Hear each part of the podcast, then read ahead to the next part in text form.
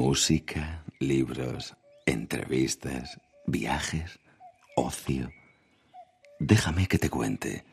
En Onda Cero con Eduardo Yáñez.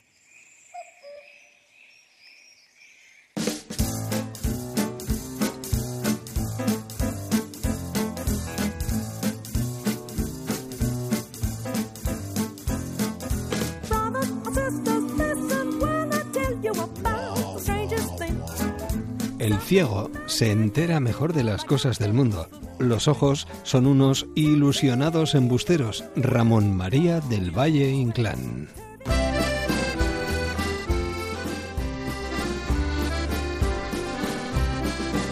Madrugada de radio. Después de las noticias y hasta las 5 o 4 en Canarias, propuestas y alternativas de verano. Cachucha le dice al tuerto, al tuerto de Peñaranda, esta mañana pegué y aquella prenda del alma. Comenzamos. Déjame que te cuente. Teatro. y también del corazón, porque no me dio el remudo para ir a la función. No nos queremos perder esta función, una función en la que se habla de cuernos, experpento y además con dos grandes del mundo del teatro a los que damos la bienvenida y las buenas noches aquí en los micrófonos de Onda Cero. Maite, buena, buenas noches. Buenas noches, encantadísima de estar aquí contigo. Lo mismo digo y también a Francisco Negro. Francisco. Pues yo también, ¿cómo no? Faltaría más. Los cuernos de Don Friolera, ¿cómo comienzan? ¿Cómo arrancan? Bah, esto es una de cuernos, enormes, sangrientos y crueles. Es una parábola maravillosa de este gran genio Valle Inclán que escribió hace un siglo para que nos sigamos dando cuenta, cien años después, de la barbaridad que es el machismo y la violencia de género. ¿Qué primeras palabras suenan cuando se abre el telón y empieza el espectáculo? Hombre, las primeras palabras que suenan son las del propio Valle Inclán. Hay un Sí. pequeño prólogo que lo dijo en una entrevista que le hicieron cuando le estaba pergeñando lo que era un esperpento. Y dice, he escrito eh, Luces de Bohemia y Los Cuernos de Don Friolera. Luego avanzó en el género y metió otros títulos y tal. Y dice, este no es un teatro representable para autores. Escrito algo nuevo, solamente representable para muñecos. Se lo llamo esperpentos.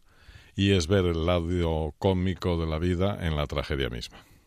Y eso vamos a poder verlo estos días en el Teatro Victoria Eugenia en plena Semana Grande, después de haber participado en De Feria, en la Feria de Teatro de. San Sebastián, y de haber cosechado unas críticas impresionantes. Adiós, gracias, que diría aquel. Sí, sí, no, fueron fantásticas. sí, sí. Sí, la verdad es que sí, sí, tuvimos mucha fortuna porque es un montaje que, que levanta pasiones, eh, claro, porque Valle Inclán no se quedó corto realmente en, en lo que decía y en cómo lo decía, ¿no? Entonces ese espejo deformante del esperpento entresaca lo peor de la sociedad de su momento y de la sociedad, lamentablemente, también de nuestra época. ¿Cuánto ha cambiado la sociedad de aquellos momentos a la sociedad de hoy en día para vosotros? Muchísimo. Afortunadamente en, en algunas cosas. Sí. Y por desgracia, apenas nada en otras. Es decir, parece que avanzamos porque tenemos muchísimas cosas a nuestro alcance, la medicina, la tecnología. Han cambiado las cosas. Desde que Valle escribió estas palabras, el hombre ha pisado la luna. Pero sigue dando de tortas a una señora o dándola un tiro en la nuca si le viene a mano hacerlo porque se le han pegado las lentejas. Fíjate qué tontería.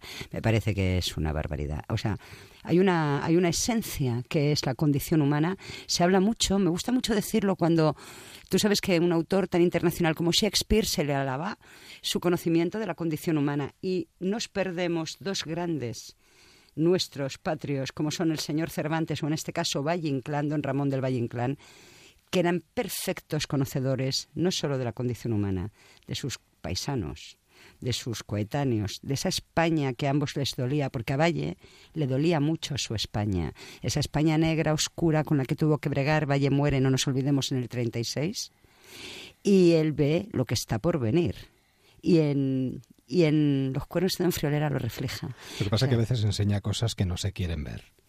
Enseña cosas que van por delante de su tiempo y enseña cosas que le son prohibidas al conocimiento del pueblo. Es decir, el pueblo, la sociedad de Valle no pudo disfrutar sus obras porque Valle estaba censurado. A Valle, por un lado, la censura le prohibía unas obras y las que no se las prohibía la censura, se las prohibía el hecho de que los empresarios no le montaban, lo cual es una vergüenza. El teatro español tiene una gran deuda con este señor, con, con don Ramón del Valle Inclán porque aún a día de hoy escuece. Y sigue haciendo. eso te iba a preguntar. Si a día de hoy se puede decir que se puede representar con total normalidad cualquier cosa de. pues debería. A día de hoy debería representarse todo con total normalidad, no solo Valle Inclán, todo. El arte, la creación, la cultura está para la libre expresión y el libre albedrío de cada creador. Pero no es así. No, no es así, pero debería serlo. No, no es así, pero debería. ¿Sabes? Claro, entonces a Valle le pasa un poco eso. Yo reivindico la figura de Valle porque creo que el teatro español tiene una deuda con Valle y lo que es peor, porque a Valle últimamente se le está representando mucho más. El teatro español tiene una deuda con el esperpento de Valle. Lo que no se termina de hacer, porque cuando se montan las obras de Valle, que son el esperpento, se hacen que parece que fuera de repente un autor costumbrista, no. El esperpento está para enseñarlo, lo que el autor escribe hay que enseñarlo y el público tiene que verlo. Y cuando se monta Valle hay sutilezas, como es más vendible no enseñar ciertas cosas, pues no se enseñan, se quedan en cajas, ¿no? Nosotros lo enseñamos todo. Eh, la diversión está garantizada, pero la, esa cosa amarga de, de lo que está contando, de esa realidad, de esa España en la que vivimos muy atrasados. Hay una frase fantástica que dice, en España vivimos muy atrasados, somos víctimas del clero, aquí no se inculca la filosofía como en Francia, que sí se inculcaba en aquella época, ¿no? Todo eso está superado, en eso hemos cambiado mucho, afortunadamente. Pero en lo que trata de base esto no. Hay una gran crítica contra el, militarismo. También hace una gran crítica a los militares. Bueno, yo he podido ver últimamente en este país como de repente hay una exacerbación ¿no? de, por cosas que, que hemos estado viendo, sucesos que han ido ocurriendo y de repente pues ves un pueblo ahí demandando más militarismo, más... Vamos, que tenemos que ser conscientes de todo lo que hemos cambiado y lo que hemos logrado para no volver atrás, que todavía no hemos salido de algunos pozos sigamos insistiendo en salir de todos los que nos quedan como deuda pendiente. Y no volvamos a tropezar una y otra vez en la misma piedra. somos, somos expertos en cometer ese tipo de, errores. Morfeo Teatro, en este caso, nos ofrece una feroz crítica al machismo ibérico bajo el cristal del esperpento. y es que, bueno, claro, en aquella época ser cornudo era algo muy cuestionado, pero claro, había cornudos y cornudos. Exacto, sí. No es lo mismo un cornudo que otro. Lo malo de eh, los cuernos es que cuando es ganado bovino, pues se ven y estamos acostumbrados. Y te los comes luego. ¿eh? Pero cuando es en el, en el género de las personas humanas, como se dice ahora los jóvenes, las personas humanas, aunque no se ven, eh, son visibles, ¿no? Y en su época, como bien dices, era un asunto pues que venía de una España del siglo XIX, del honor y la moral el honor, en este caso, porque es un militar el que supuestamente los, los padece, y entonces pues se ve arramblado por un torrente de, de malos consejeros, como son sus propios compañeros de, de armas o las o las cotillas y beatas de la época. En el cuerpo de carabineros no hay cabrones. No hay maridos cabrones. Maridos cabrones. No hay marido. En el, en el eso lo dice el propio teniente Friolera cuando piensa que su mujer es piedra de escarnio y que le está... Además, es muy curioso porque él, él recela de Pachequín, que es un barbero cuarentón, cojo y narigudo. O sea, que vaya tela... sí, que vaya Inclán le pinta feo. feo sí, y cojo y, y, barbudo, pero, pero claro, con una sachu castiza de corrala, porque tiene algo de corraleo también esta obra, ¿no? Ya te digo que una cosa que sí va a sorprender gratamente es cómo algo te puede hacer reír tanto y al mismo tiempo dejarte al final, en los últimos minutos, ese sabor amargo. es, es, es, una paradoja Pero es una paradoja que hay que conocer para darnos cuenta también de que tenemos eso. Valle lo dice en Los cuernos de Don Friolera, ¿eh? habla del honor calderoniano, lo que hace muy fría y estúpida la dramática española, o sea, la, gramática y el drama español, ¿no? Dice que si tuviéramos el temblor, eh, que seríamos casi el temblor de la fiesta de toros y tal, seríamos, bueno, heroicos tal, pero él pone en jaque ese honor calderoniano, habla mal de él, habla mal de ese honor calderoniano, de Chegaray, bueno, pues de toda esa caspa. Valle Inclán es un adelantado a su tiempo, es un tipo eh, eh, privilegiado en su intelectualidad, es divertido, es, es sagaz, es irónico, mordaz. Entonces, es que tenemos el cóctel perfecto. Pues en este caso no solo vamos a recomendar teatro, sino que se puedan recuperar algunas de las obras de Valle Inclán y que se puedan leer ahora en verano que tenemos tiempo. Por favor, sí, Llegáis a San Sebastián, pero estáis en, plena gira con el espectáculo por toda España. Sí sí, sí, afortunadamente hemos tenido una gira notable y muy agradecida. Y seguimos ahora, seguimos ahora todo este otoño por toda la geografía, desde Quintanar de la Orden, Estepona, Andújar, en Madrid, hacemos varios, varias localidades. Bien, estamos contentos. Málaga, eh, tiene maleta y, viaja con ella. Pues aviso a viajeros para que si ven en cualquier pared de cualquier ciudad de España o pueblecito de España este cartel, automáticamente compren entradas para ir a, a ver Los cuernos de Don Friolera que además yo creo que se convierte en una interesantísima reflexión porque ya no es cuestión de ir a ver una obra de teatro para disfrutar del teatro, sino salir del teatro con ganas de conversar sobre esto y darnos cuenta de lo poco o mucho que han cambiado las cosas y de cómo seguimos cometiendo los mismos errores. Además, o aceptamos también algunas. Además, desde una barraca de cómicos. ¿Ah, sí? Sí, claro, hay que, hay que incidir en el hecho de que nosotros lo que montamos en el Victoria Eugenia dentro del propio escenario es una barraca de cómicos del año 36. Tiene la misma vocación que podía tener en su día la barraca de Lorca. Sí. Entonces ahí es donde Paco hace un homenaje no solo a Valle, a Lorca. En este país hubo gente que tuvo muy claras muchas cosas, ¿no? Que les dolió su España, que les dolieron sus gentes y que hicieron ese ejercicio, Valle Inclán escribiendo, Lorca yendo mucho más allá con su barraca. Y nosotros con nuestra barraca de cómicos barraqueros llegamos allá donde, donde podamos llevar todo ese tipo de reflexiones que son importantes para que la sociedad cambie también. Con este, como él decía, con este Otelo de la Iberia. Que es un apelativo muy bonito. Una bonita definición, una bonita definición. Una crítica de los prejuicios morales. Pero yo creo que en el fondo tanto no hemos cambiado, ¿eh? porque la moralidad mm. sigue siendo eh, más que un acompañante, un lastre Sí, sí, en el camino de, sin duda, del ser humano. Es esa moralidad calderoniana, sí. claro, que, quieras que no, que se pega ese lustre a la piel y cuesta, por mucho que te frotes, la ducha se queda, pegado. Pues vamos a dejarles descansar porque tienen mucho camino por delante. Los cuernos de Don Friolera y Francisco Negro y Maite Bona, que siempre es un placer teneros aquí en San Sebastián. Igualmente. Y teneros encima de los escenarios. Porque no te digo para nosotros es un trabajo fantástico. Lo más grande. Estáis en Semana Grande, pero es que sois lo más grande, ya te digo. Pues en Semana Grande un espectáculo grande para disfrutar lo grande. Ahí está, los cuernos de Don Friolera. Que vaya muy bien y que disfrutéis también de la fiesta. ¿eh? Claro que Por sí. Supuesto, un abrazo y buena noche. Hasta luego. Adiós. Buenas noches.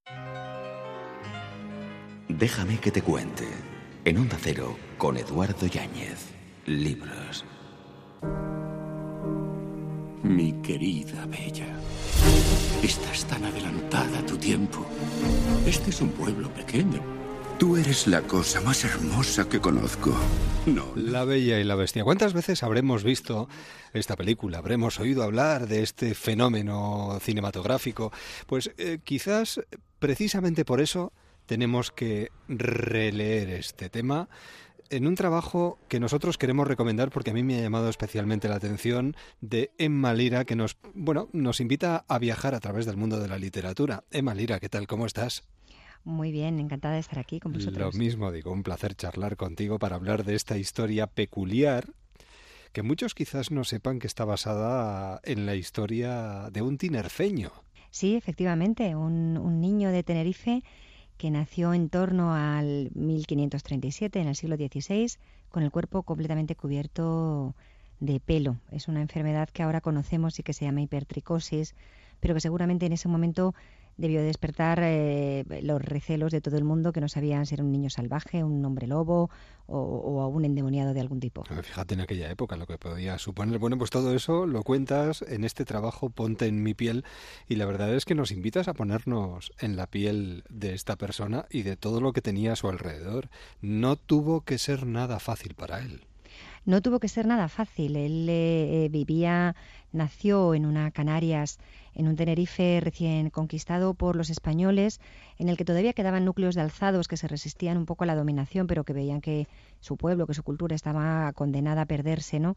Y este niño a la edad de 10 años de repente eh, eh, es trasplantado casi desde ese mundo eh, prácticamente salvaje, donde no se conocían los metales, ni los caballos, ni los barcos, ni las armas de fuego antes de la llegada de los españoles, y aparece en la corte francesa que es, que es el, epítome de, las cortes del momento, en la corte del Renacimiento, donde había estado Leonardo da Vinci, eh, bueno, pues la corte más exquisita del momento, y este niño aparece allí a la edad de 10 años.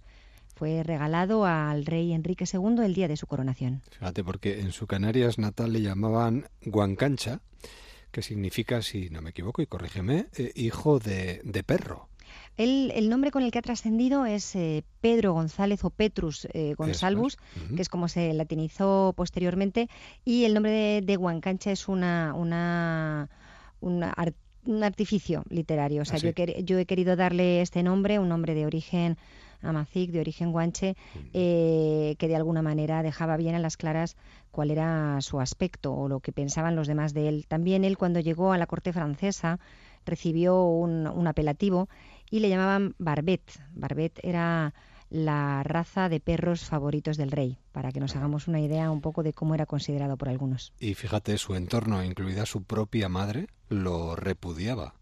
Y se cree que sobrevivió porque los religiosos de Tenerife le pusieron bajo su protección. Probablemente eh, fuera así, aunque de los primeros años de su vida apenas hay constancia. De, Pedro se empieza a saber cuando él llega a la corte francesa y cuenta de dónde viene. Cuenta que es hijo de un mencey, un rey guanche, eh, eh, que, se ha criado en esa tierra de, Tenerife y el rey Enrique II decide, contra todo pronóstico, ponerle un poco bajo su protección y considerarle no un bufón, ni un animal, ni un, eh, bueno, pues algo que mostrar ante las visitas, sino un niño, un niño cubierto de pelo, pero un niño, hijo de un rey extranjero, al que hay que darle una educación en su corte. Además le trató de igual, ¿no? Le ofreció estudios, como si de cualquier otro muchacho de la corte se tratara. La verdad es que en ese sentido fue muy generoso con él. Yo quiero pensar que, que que el rey se sintió un poco conmovido y que, que movido o por la curiosidad o por una cierta empatía. Y el idioma también, ¿no? Porque y el idioma. Ambos hablaban castellano y eso une mucho. El rey hablaba castellano porque había sido prisionero de Carlos I de España. Eso es. El rey había sido prisionero en la corte de, del emperador, ¿no? Como era en aquel momento, eh, y, él mismo recordaba esa experiencia como algo muy amargo. Él no había sido tratado como un igual por el rey de España. Y yo creo que eso le llevó a tratar de ver a ese niño que llegaba a su corte, a ese otro hijo de un rey extranjero que llegaba a una corte extraña, eh, tratando de hacerlo mejor, ¿no? Y de decir, voy a darle a este niño lo que no me dieron a mí. Voy a darle una educación, a, enseñarle humanidades, eh, va a hablar latín como, como los sabios de, la corte, voy a darle un empleo y voy a darle un título de gentilhombre. Y Catherine, que es la bella en este caso, no sé eh, qué mirada pudo tener en un primer momento, pero primero horrorizada cuando se le desveló su futuro, ¿no? Yo imagino que sí, evidentemente. Catherine era una dama de, compañía del séquito de Catalina de Medici, que era la, la esposa de Enrique II. Eh, a la muerte de Enrique II, Catalina toma bajo su protección a, este joven al que, bueno, pues al, que su marido tanto había apreciado y decide otorgarle una esposa. Imaginamos que a Catherine no le hizo mucha gracia la elección de marido. Pero no iba a contradecir al rey, claro. cualquiera, cualquiera se atreve, ¿no? Y además en aquel momento todos los matrimonios eran pactados, también los de los reyes y sus hijos, con lo cual yo creo que no había mucho que decir. Y los primeros años de matrimonio muy poco. Eh, claro, ahí, ahí ficcionamos un poco porque no se sabe lo que pasa en esos primeros años de matrimonio, pero evidentemente esta historia de amor no se puede vivir como un flechazo. Es impensable que eso ocurriera. Eh, bueno, viajaron juntos hasta Italia.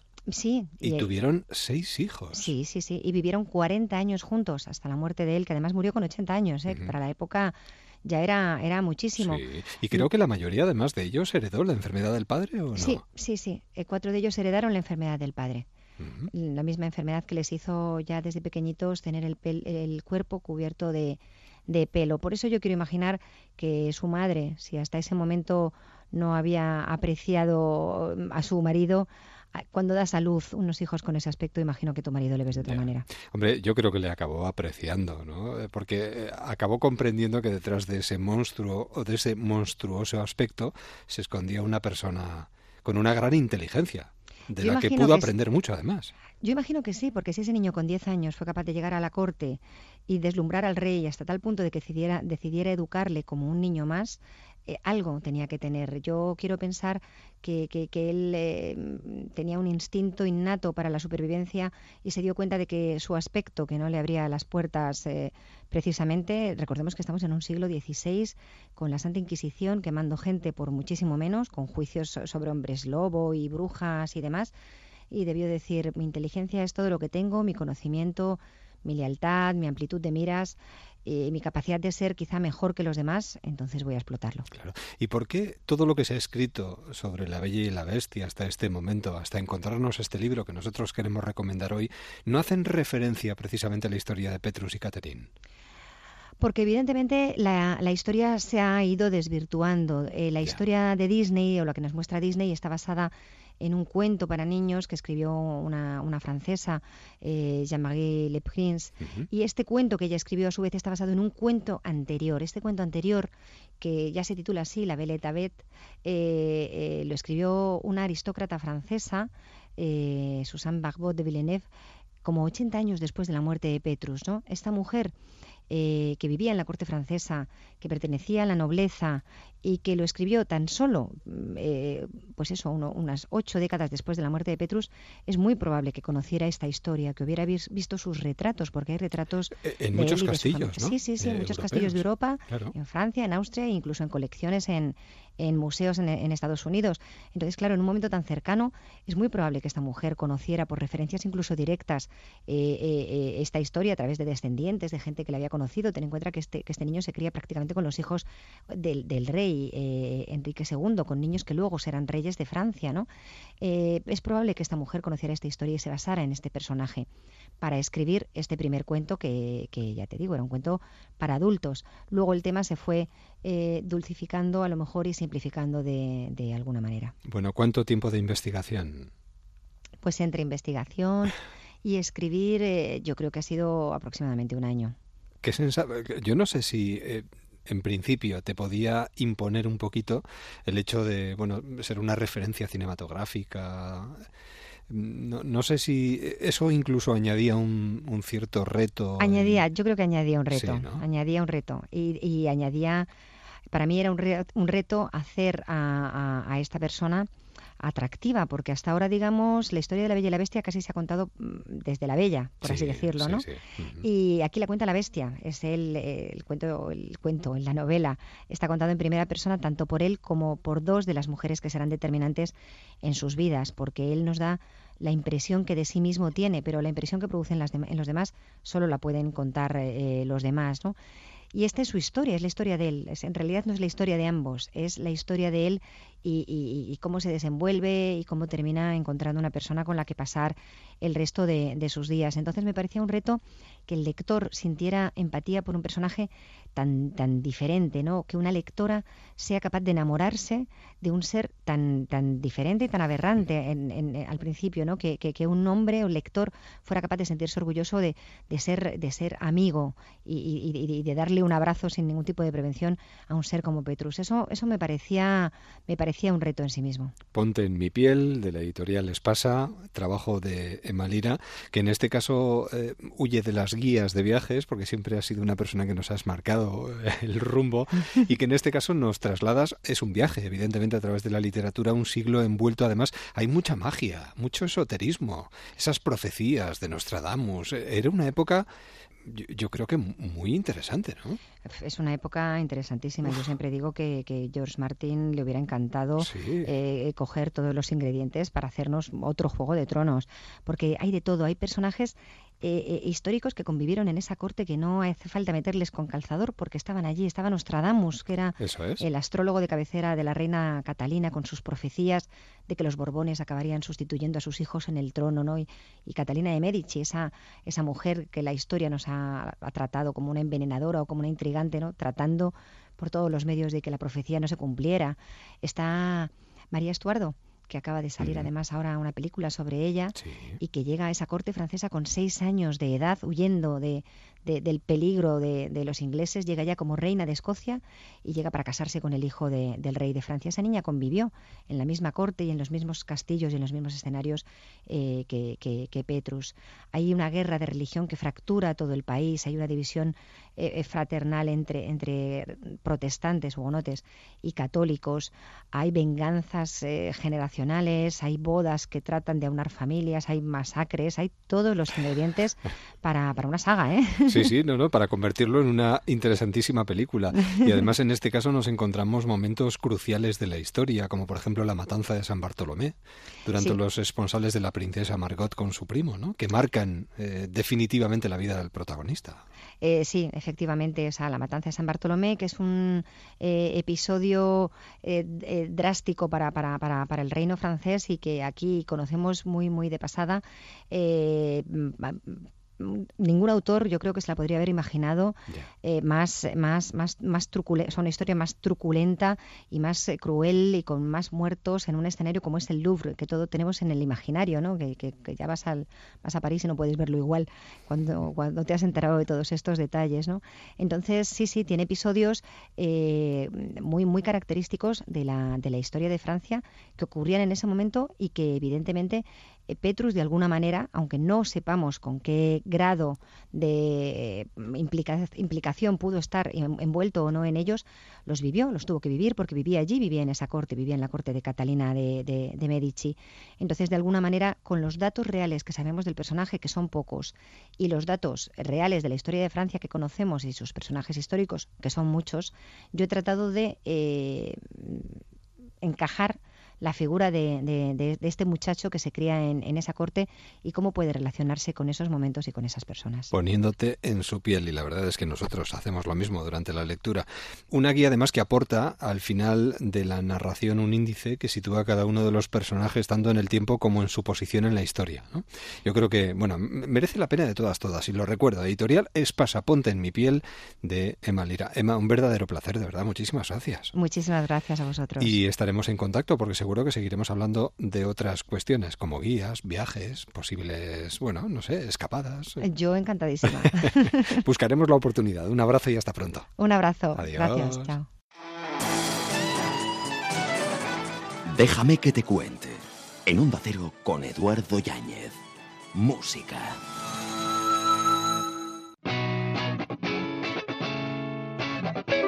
Hay festivales y festivales este verano y hay un festival que a nosotros nos llama especialmente la atención. Cada verano tiene su historia, su pequeña historia y esta la verdad es que hay que contarla. Miquel Otamendi, buenas noches. Hola, buenas noches. Eh, eres uno de los responsables del Balconcito Summer Festival. Así es, es un poco, un poquito una idea que surgió en mi cabeza allá por el año pasado. Pero vamos a ver, ¿cómo, cómo surge esta idea? Y cuéntanos en qué consiste este festival, eh, una idea grande eh, en un espacio muy pequeño.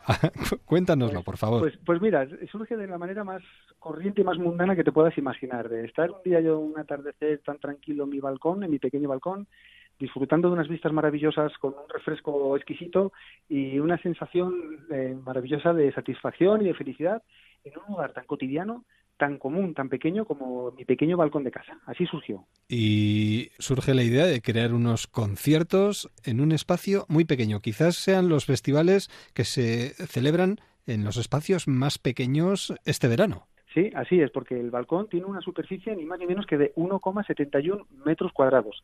Así de pequeño es el balconcito Summer Festival. Eh, ¿Cuántos balconcitos? ¿Solamente uno? Solamente uno. Este año tenemos uno para los dos días de festival, pero sí que el año que viene, nuestra proyección para el año que viene es, es salir de Pamplona, que es donde se celebra hasta ahora, y salir a otras ciudades como puede ser Bilbao, Barcelona, Madrid, y hacer que el balconcito se convierta en un balconcito tour. ¿Cuántas personas acuden a estos conciertos?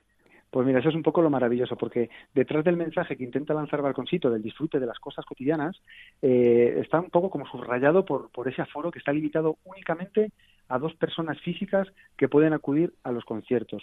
Pero sí que es verdad que, que no nos quedamos ahí, que el balcón está eh, está, eh, tiene unas cámaras en HD y tiene una microfonía profesional, de modo que cualquier persona, en cualquier lugar, en cualquier momento, pueda verlo a través de YouTube del canal de Balconcito. ¿Y cuánto, durante los dos días, cuántos conciertos y cuántas personas se benefician de, de la edición de este año, más o menos? Pues, pues mira, en los hay que recordar que el Balconcito, a pesar de su característica tan especial del tamaño, se fundamenta con un festival en toda regla, con control de accesos, pase de prensa, eh, camerino, eh, tenemos catering, tenemos merchandising, tenemos absolutamente todo, absolutamente todo. Y por lo tanto también son dos días de festival y en cada uno de los días tocan tres personas. Y más allá de las dos personas que están en el balcón, el año pasado, por ejemplo, nos maravilló el ver que a través de YouTube lo habían visto más de 7.000 personas. Caramba, y creo que los balconcitos de, de al lado también, bueno, deben de montar algún tipo de picnic o algo, ¿no? Para, para escuchar los conciertos al mismo tiempo.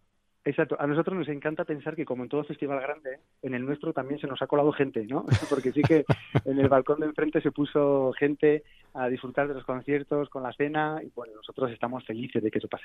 Ah, pues esto está, estaría muy bien que se fuera extendiendo por todas las ciudades de España y hubiera muchos balconcitos al mismo tiempo trabajando en este mismo sentido, ¿eh? Claro que sí. ¿Por qué no un balconcito day o algo así, no? El día balconcito, sería, sería fantástico. Además, bueno, eh, si alguien quisiera, ya este año me temo que es muy difícil, pero para el año que viene, eh, balconcito.com, ¿no? Sí, balconcito.com y sobre todo en redes sociales, tanto en Facebook como en Instagram, balconcito, que nos busquen por ahí y ahí estamos, mantenemos informados de todo en todo momento. Hablaremos de cara al año que viene, ¿eh? lo, apuntamos en la agenda con fosforito además, ¿de acuerdo? Fantástico, os lo contaré todo. Feliz verano, Miquel, adiós. adiós.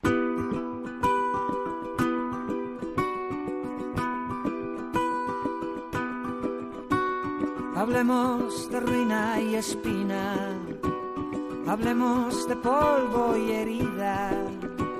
Hablemos de música y hablemos de alternativas culturales aquí en Cadena, en Déjame que te cuente a estas horas de la noche. Y hablemos del No Sin Música, un festival que se realiza en Cádiz y que viene cargado de interesantes alternativas, como esta que suena de fondo. Vetusta Morla. Hablemos, hablemos de ello y hablemos de ello además con su responsable, con Omar Osuna. Omar, buenas noches.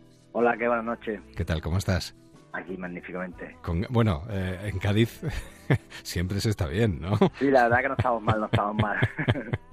y ahora si encima ponemos un festival de fondo, mejor todavía. No sin música. 15, 16 y 17. Caramba, la que estáis preparando, Omar.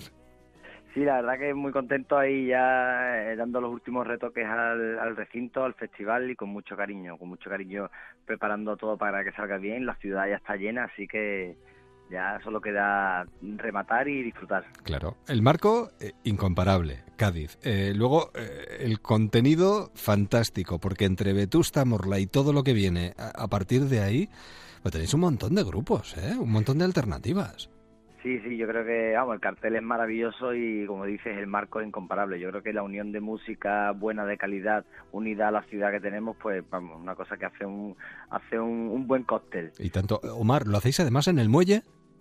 Sí, lo hacemos en un recinto que nosotros, vamos, nos encanta porque es un recinto, es un, es un festival un poco atípico, porque a pesar de ser un festival, bueno, ya grandecito, eh, no, no se hace en las afueras de la ciudad, ni, ni en los alrededores, sino que se hace en el centro de la ciudad. Se hace justo, vamos, a escasos metros de, del ayuntamiento, de, donde pasa todo en Cádiz, ¿no? Entonces eso hace que el festival tome una, una especial relevancia para la ciudad. ¿Y qué sería lo eh, más destacable de la oferta musical de, de este año para ti? Bueno, pues nosotros, habéis visto, tenemos a Vetusta Morla, que es uno de los grupos más importantes de nacionales ahora mismo. También tenemos a Marea, que es otro de, las de las giras más importantes. Acá está metiendo 40, 50 mil personas ahí en Madrid y en muchos sitios. Lleva ocho años sin tocar y lo hemos rescatado estamos súper contentos. Pero también tenemos a Rosalén, tenemos a De Pedro, tenemos a Fuel Fandango, tenemos a Tarque, con su proyecto nuevo eh, una vez que ha dejado un poquito al lado M-Clan. Así que tenemos unas propuestas brutales, vamos, yo creo que va a ser, va a ser genial. Tres días intensos para no descansar, vamos, ni un poquito siquiera, ¿eh? Sí, sí, sí. Y luego, ¿qué, alternativas tenemos eh, para pasar unos días ahí, aparte de participar en el No Sin Música? ¿Qué nos, qué nos propones, Omar? Claro, bueno, nosotros siempre decimos cuando nos, cuando nos preguntan un poco eso de que, bueno, ¿qué tiene el festival un poco de diferente o qué aporta?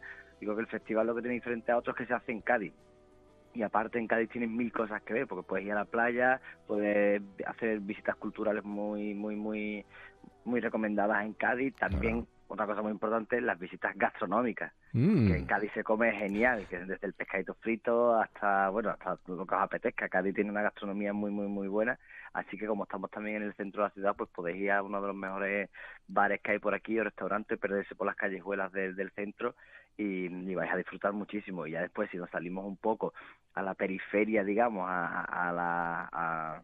fuera de Cádiz, pero a los pueblos vecinos, pues tenéis el Puerto Santa María, Tarifa, el Palmar, Los Caños, eh, que, yo creo que somos una, una provincia muy privilegiada. Para quedarse a vivir ahí directamente, ¿no? Sí, bueno, yo, ya lo hice. ¿eh? y, y no solo te has quedado a vivir ahí, sino que encima amenizas a los que van a pasar unos días ahí con, con el festival No Sin Música. Pues este verano no puede, no, no puede concebirse sin música. Y aquí la música la ponéis vosotros estos días, 15, 16 y 17. ¿Estamos a tiempo todavía para acercarnos? Sí, ¿no? Sí, sí, sí, todavía queda alguna, bueno, poquito, ¿eh? no queda mucho, pero todavía queda alguno para, para, para los rezagados, los que vienen también a lo mejor que no, que se lo están encontrando ahora porque ya tenemos el montaje que se puede ver desde muchos sitios y, la verdad es que es una, es una imagen que, que a la gente que no lo que no lo controla les llama mucho la atención, así que todavía para los rezagados hay algunos, hay algunas entradas disponible. Pues que no se lo piensen dos veces, Omar, porque yo creo que es una buena alternativa para esta para este Ecuador del mes de agosto, además, ¿no? Y para enlazar además, porque yo creo que Cádiz se convierte en una puerta hacia el sur para todos los que acudan de la parte norte, por ejemplo, del centro de, de, España. Así que la invitación queda en el aire y nadie mejor que tú para lanzarla a los oyentes de Onda Cero. Sí, bueno, yo, yo, vamos, nosotros queremos invitar a todo el mundo a que se pase por Cádiz, que se pase por Noche Música, que disfrute de la música, que disfrute lo que es una, una noche de verano en Cádiz, que eso seguro que al que venga se le va a quedar grabado. Seguro. ¿Cómo es la noche en Cádiz, por cierto? Maravillosa porque tampoco hace mucho mucho calor porque sabes que tenemos la playita al lado tenemos los vientos predominantes que hay por ahí entre el viento el levante y el poniente hace la noche fresquita y son es una maravilla vaya pues eh, haremos aquello de lo, lo dice Rosalen y si Rosalen lo dice será por algo haremos aquello de comprobar si las hadas existen en Cádiz que seguro que sí eh, que vaya todo muy bien Omar Mil gracias. Un abrazo muy fuerte. Feliz noche. Adiós. Adiós. Existen aunque muchos no sepan verlas. De hecho, pueden pasar por tu lado.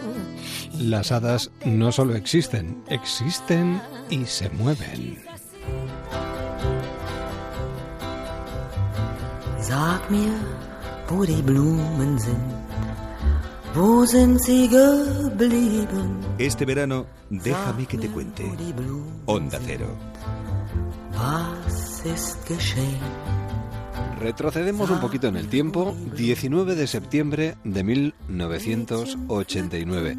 Nuestra siguiente invitada recordará esta fecha especialmente porque fue la fecha en que visitó por primera vez la Berlín socialista. Paloma Sánchez Garnica, ¿qué tal? ¿Cómo estás? Muy bien, encantada. Un placer charlar contigo. Eh, una visita inolvidable, que, que te marcó además y que ahora se convierte de alguna manera en tu nuevo trabajo.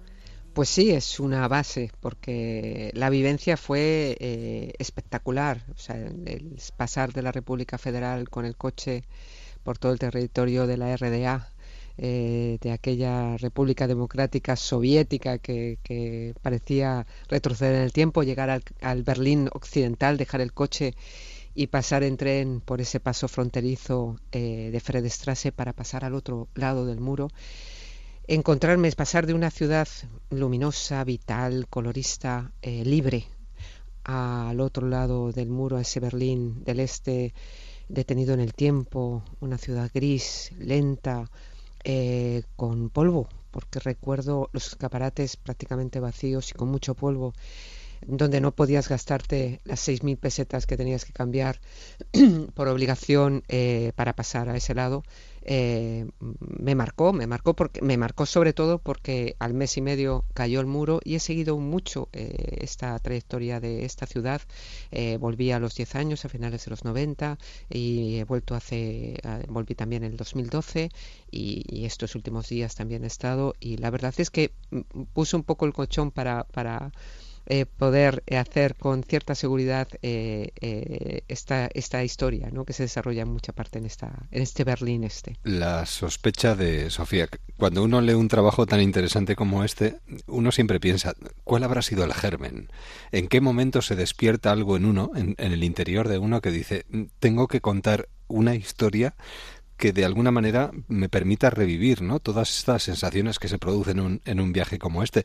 Y esta familia burguesa, a la que tú te. una familia burguesa hasta cierto punto anodina, que recibe un golpe que cambiará sus vidas, te sirve precisamente para volver allí y para volver a. o, para compartir aquellos sentimientos con todos nosotros. Claro, el, bueno, la chispa, eh, la, la chispa de la novela, esta novela me costó muchísimo encontrarla, muchísimo durante un año y medio estuve buscándola. Eh, el lema de esta novela puede ser eh, No me voy a rendir, porque mm. durante meses me estuve sentando delante del ordenador día a día. Eh, con ese lema no me voy a rendir empezaba novelas y o sea empezaba historias y se me deshacían y de repente bueno, pues leyendo una buena historia, una buena novela, la lectura aporta mucho. Y leyendo Berta Isla de Javier Marías me mm. resultó, eh, fue el primer chispazo, la espera, la espera incondicional, envuelta en la incertidumbre. A partir de ahí, en dos o tres días, eh, leí otras dos novelas, La mujer de Martin Guerre de Janelle Lewis y la El coronel Chabert de Balzac, y con lo que me aportaron... Lo que buenas lecturas. Claro, con lo que me aportaron, que fueron, además fue una lectura compulsiva, eh, en dos o tres días eh, empecé a escribir. Yo escribo de forma, no tengo esquemas, no tengo la novela en la cabeza, ni mucho menos tengo estas chispazos y me pongo a escribir. Dejo Te dejas llevar, ¿no? Sí, y los personajes me envolvieron de tal forma que en unos meses tenía prácticamente la estructura de la novela terminada y luego fue cuestión de, darle muchas vueltas y de, encajar cada cosa en su sitio. Pero, pero la, en el momento en que, puedo decir que en el momento en que la historia me encontró a mí, eh, o que yo la encontré a ella, eh, fue una historia muy especial porque me ha dado mucho, me ha dado muchísimo, me ha regalado mucho. Además, uno, en el momento que se encuentra con Daniel y abre las primeras páginas de este libro, necesitas, hay tantas preguntas, necesitas saber más. Daniel recibe un día una, una carta anónima en la que se le revela que fue adoptado y que si quiere conocer la verdad sobre su origen, debe viajar rumbo a París, donde aguarda uh, un hermano suyo desconocido, ¿no? Y, Que eso este no lo sabe él. No, bueno, claro, perdón. Bueno, pero esto se, se conoce en, los primeros... No, no, pero que él no sabe. en, el anónimo simplemente le dice que si quiere conocer a su verdadera madre, tiene que viajar a, a París esa misma noche. Y bueno, pues em, él eh, decide hacerlo en contra del criterio de su padre, que le dice que no abra esa caja de Pandora. Él adora a su madre, no tanto a su padre, al que le tiene un respeto excesivo, por más bien miedo. Es un hombre autoritario y muy despectivo. Y, bueno, pues decide coger ese tren. Cuando llega, eh, se encuentra con un hermano al que no conocía, por supuesto, porque en teoría era hijo único.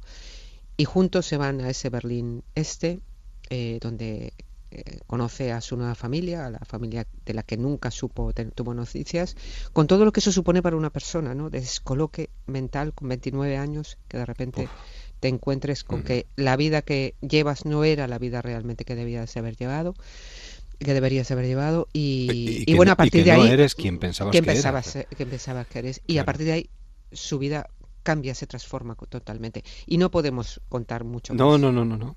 Ni debemos. no, ni, debemos. Ni Uno tiene que ir eh, sacando sus propias conclusiones y, y, averiguando y respondiendo a las preguntas que se van planteando a medida que vamos leyendo, ¿no?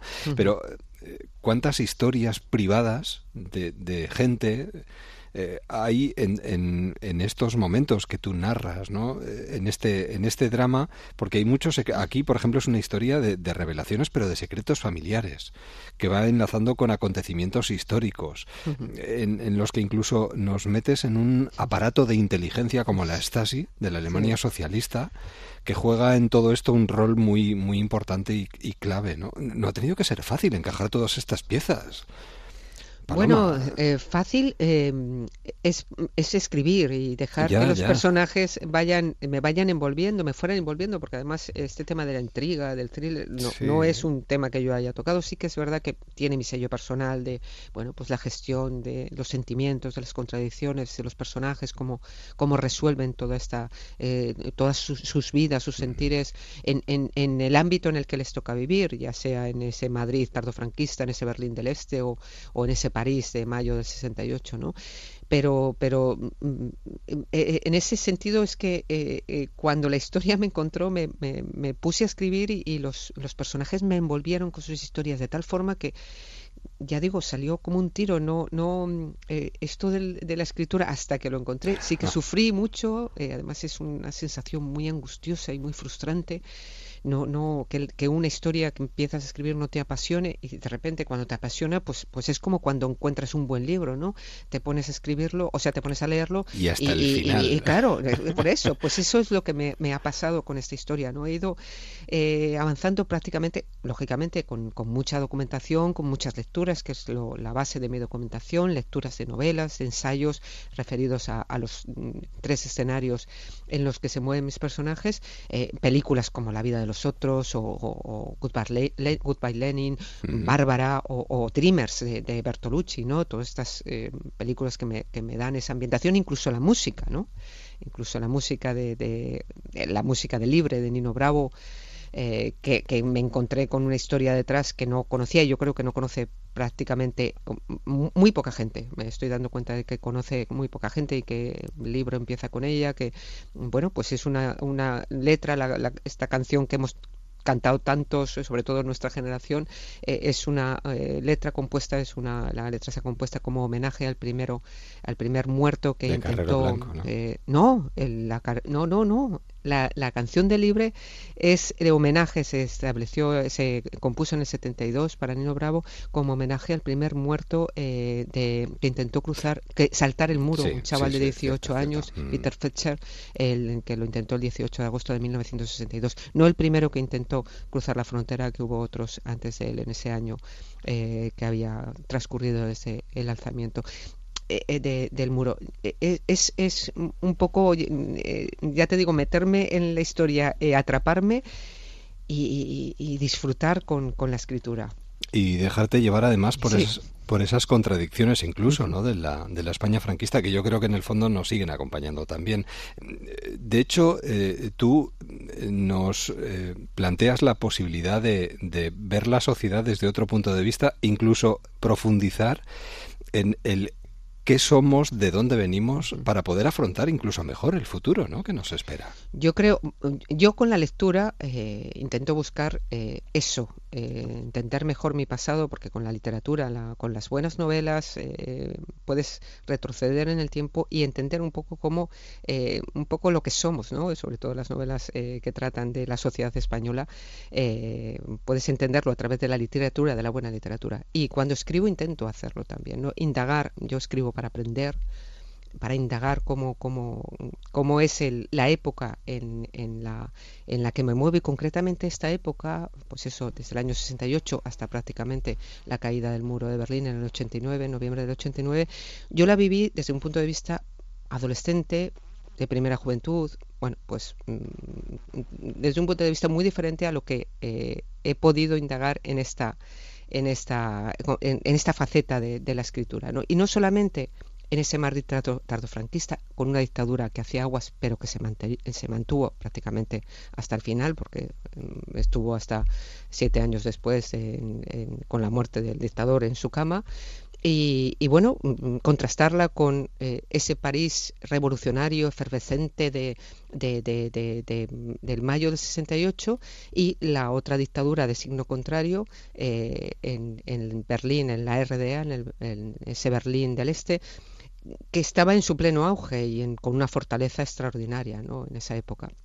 Y contrastarlo, la verdad es que eh, me ha resultado muy interesante. Y además, bueno, desde aquí por supuesto queremos recomendar a todo el mundo que se acerque a este trabajo, pero que dejen que suene eh, con su propia banda sonora, porque además eh, tiene su banda sonora propia compuesta por tu hijo Javier. Pues sí, está mi hijo Javier, que es piloto de aviación, no tiene nada que ver con la música, pero la música la lleva desde pequeño, vamos, siempre ha estado con la guitarra eléctrica, le gusta mucho componer.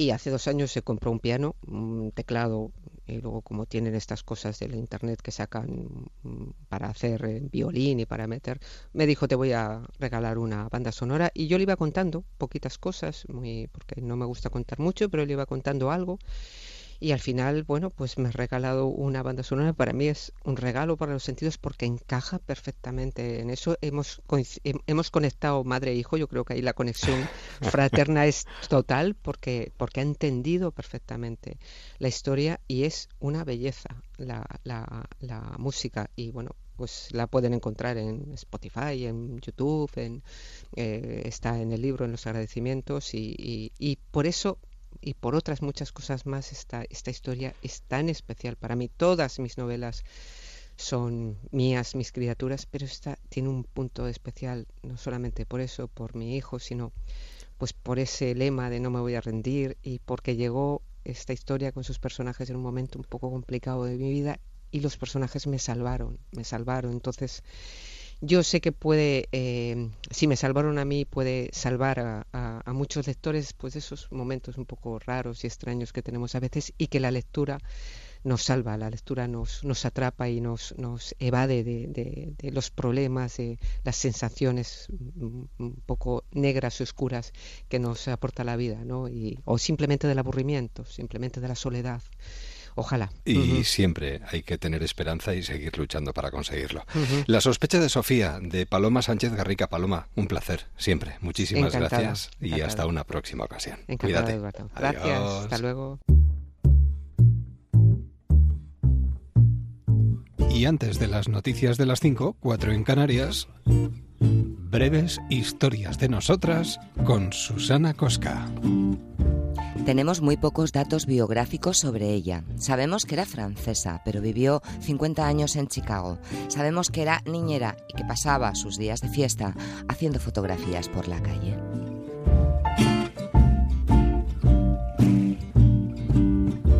Siempre con la cámara colgada del cuello, robó retratos llenos de ternura y desesperanza sin intención de trascender. Hay que decir que Vivian Meyer ya no es exactamente una desconocida. No sabemos si a su pesar.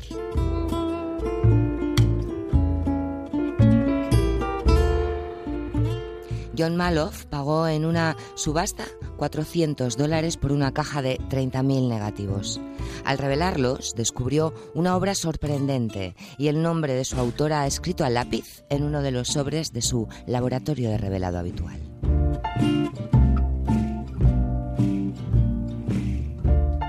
Descubrió también su imagen en las fotografías, reflejada en espejos y escaparates. Así comenzó la búsqueda de esta mujer y el descubrimiento de un legado, el de una anciana que vendió sus negativos para hacer frente a las facturas.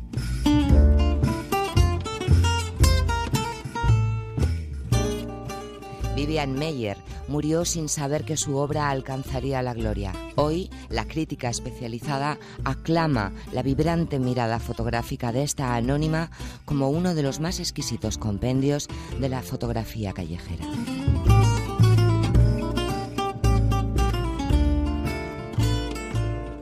La exposición de estas fotografías urbanas se ha podido ver en distintas ciudades españolas. Este verano la podemos ver nuevamente, para mí será la tercera, en el Centro Cultural Tabacalera de Donostia. Si veranean en la Bella EASO, no se la pierdan.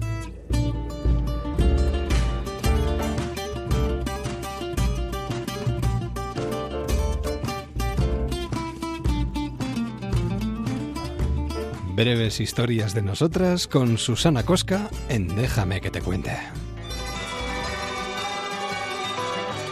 Y así llegamos a las 5, 4 en Canarias. Enseguida, tiempo de deportes, el transistor, aquí, en Onda Cero. Tiene casi 20 años y ya está cansado de soñar. La radio continúa. Pero tras la frontera está su hogar su mundo y su ciudad. Feliz jornada, hasta mañana. Piensa que la alambrada solo es un trozo de metal, algo que nunca puede detener sus ansias de volar.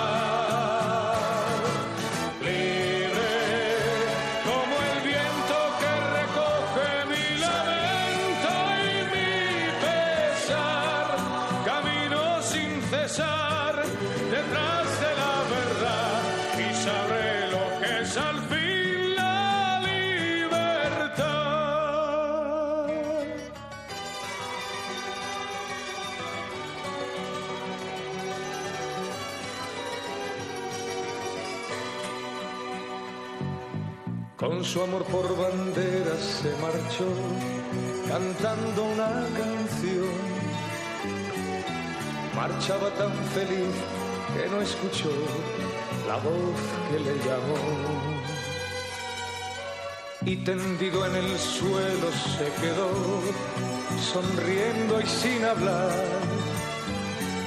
Sobre su pecho flores carmesí brotaban sin cesar.